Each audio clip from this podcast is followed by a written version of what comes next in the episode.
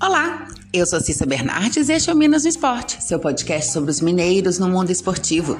Seja futebol, vôlei, basquete ou até campeonato de peteca, eu tô aqui para contar o que acontece com as equipes mineiras no esporte. Hoje é segunda-feira, 10 de janeiro de 2022. E eu vou começar falando dos resultados deste final de semana na Copinha. No sábado, o Serranense perdeu para o Ibrachina por 3 a 0. A equipe paulista abriu o placar logo aos 7 minutos do primeiro tempo com o Washington Bispo. Ainda na etapa inicial, aos 41, Flávio aumentou.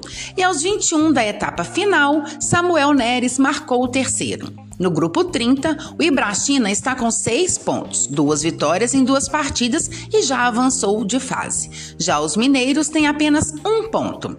E o próximo confronto da equipe de Nova Serrana será contra o Inter de Limeira amanhã às 13 horas. O Atlético também perdeu foi batido pelo Linense por 1 a 0 pela terceira e última partida do grupo 4. Com a vitória, os donos da casa avançaram para a segunda fase em primeiro da chave, com 7 pontos, deixando o Galinho em segundo com 6, porém também já está garantido na próxima etapa. O cruzamento do torneio aponta que o Atlético vai enfrentar o Mirassol, vencedor do grupo 3. Data e horário ainda não foram definidos. Já o Cruzeiro venceu mais uma. A equipe celeste derrotou o Retrô de Pernambuco por 2 a 0 pela segunda partida do grupo 20. Os dois gols da Raposa foram marcados por Vitor Diniz. Com a vitória, o Cruzeiro já avança para a próxima fase com seus seis pontos. O próximo compromisso celeste será amanhã contra o Itapirense às 11 horas. E o América entrou em campo ontem à noite e venceu o São Carlense por 1 a 0, com o gol de Adson aos 24 minutos do primeiro tempo. Com a vitória, o Coelho avançou para a segunda fase da competição, em segundo lugar no grupo 11. A primeira colocação ficou com o Falcon, do Sergipe. Na próxima etapa, o América vai enfrentar o Atlético Paranaense. Data e horário ainda não estão definidos. E por falar em América, o clube anunciou a contratação do meia Índio Ramírez. O meia atacante colombiano, de 24 anos, chega através de empréstimo do Atlético Nacional da Colômbia, que cedeu o atleta até dezembro de 2022. Índio Ramírez estava no Bahia desde 2020. Outro nome que acaba de chegar no Coelho é o atacante Everaldo. Ele pertence ao Corinthians e estava emprestado ao Sport.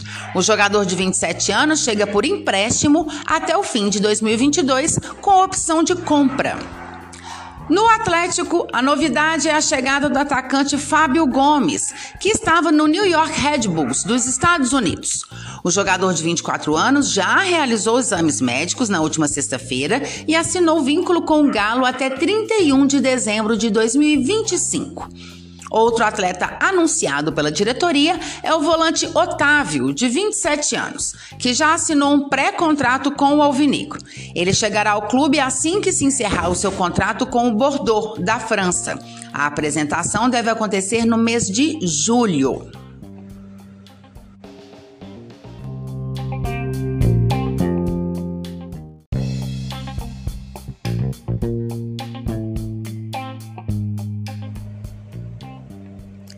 Zagueiro Júnior Alonso se despediu do Atlético rumo à Rússia. O defensor paraguaio foi vendido ao Krasnodar em uma operação de 8,2 milhões de dólares, cerca de 46,4 milhões de reais. Nas redes sociais, Alonso publicou um pequeno texto agradecendo ao Galo pelo período vitorioso que viveu no clube.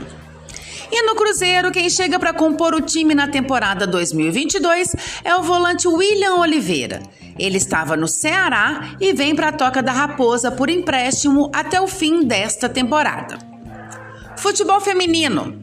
No Cruzeiro, as seguintes atletas renovaram nas cabulosas: a goleira Daphne, as zagueiras Camila Ambrosio e Pires, as laterais Janaína, Rebeca Prado e Talita Silva, a meio-campista Carol Soares e as atacantes Vanessinha, Mariana Santos, que retorna ao clube após empréstimo no dia 28 de fevereiro, Marília e Pamela.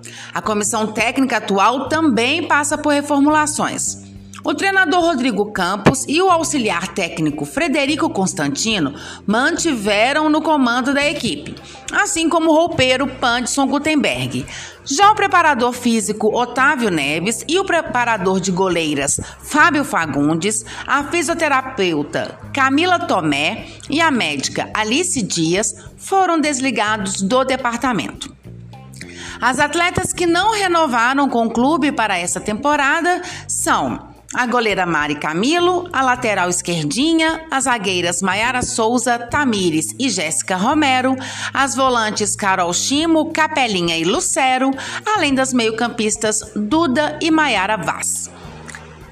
Na equipe das Vingadoras, mais atletas chegaram para compor o elenco. A lateral direita Leidiane, que estava no Internacional, a meio-campista Luana Rodrigues, que estava no Bahia, a colombiana Isela Cuesta, que foi vice-campeã da Libertadores 2021 com o Santa Fé, da Colômbia, e a atacante Luana Spindler, que estava no Minas Brasília e já foi atleta do Galo. Vôlei. Pela Superliga Feminina, amanhã, às 21h30, tem Dentil Praia Clube em quadra. As mineiras enfrentam o Esporte Clube Pinheiros, em São Paulo.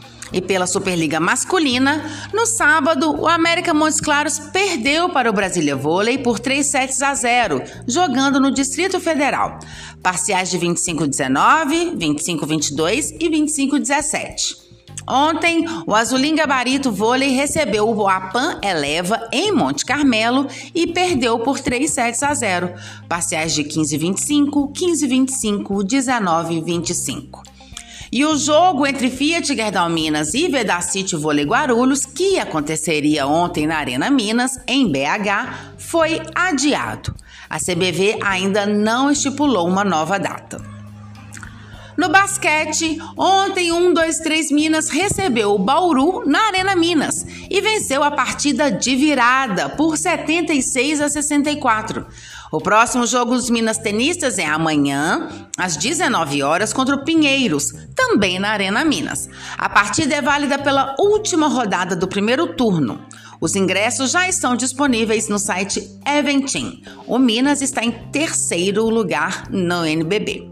Eu volto então quarta-feira com os resultados da Superliga Feminina, do basquete e, claro, mais informações dos times mineiros no esporte. Até lá! E se você quer saber sobre o seu time ou qualquer informação esportiva de Minas, manda mensagens, perguntas, dá um oi.